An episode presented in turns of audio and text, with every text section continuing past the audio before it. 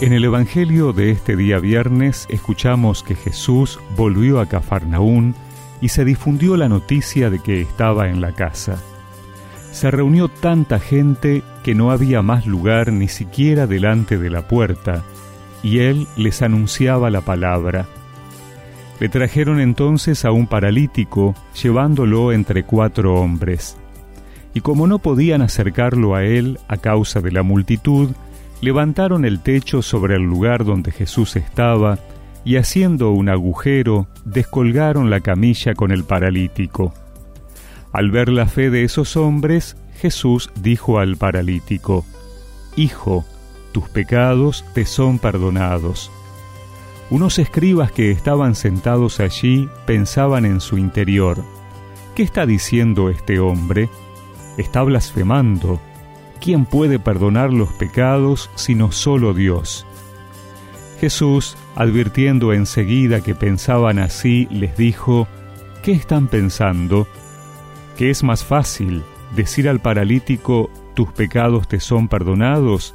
O levántate, toma tu camilla y camina. Para que ustedes sepan que el Hijo del Hombre tiene sobre la tierra el poder de perdonar los pecados, dijo al paralítico, yo te lo mando, levántate, toma tu camilla y vete a tu casa. Él se levantó enseguida, tomó su camilla y salió a la vista de todos. La gente quedó asombrada y glorificaba a Dios diciendo, Nunca hemos visto nada igual.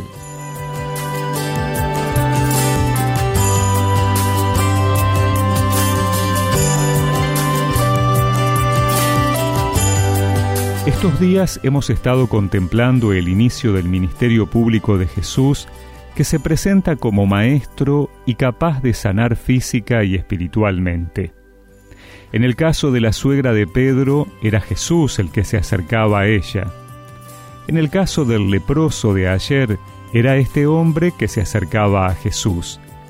Pero hoy vemos que, ante la imposibilidad del paralítico de llegar al Señor, son unos hombres que transportan su camilla y provocan el encuentro de manera creativa.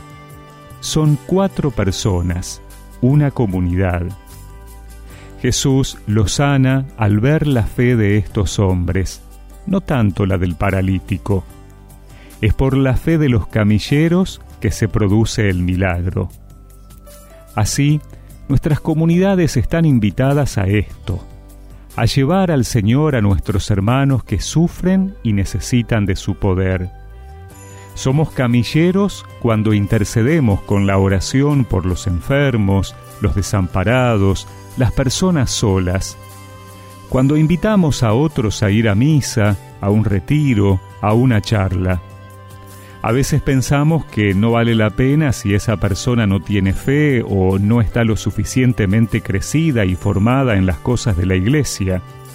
No importa, Dios mira nuestra fe y a partir de ella es cuando actúa, primero sanando espiritualmente, que es el paso previo a la sanación física.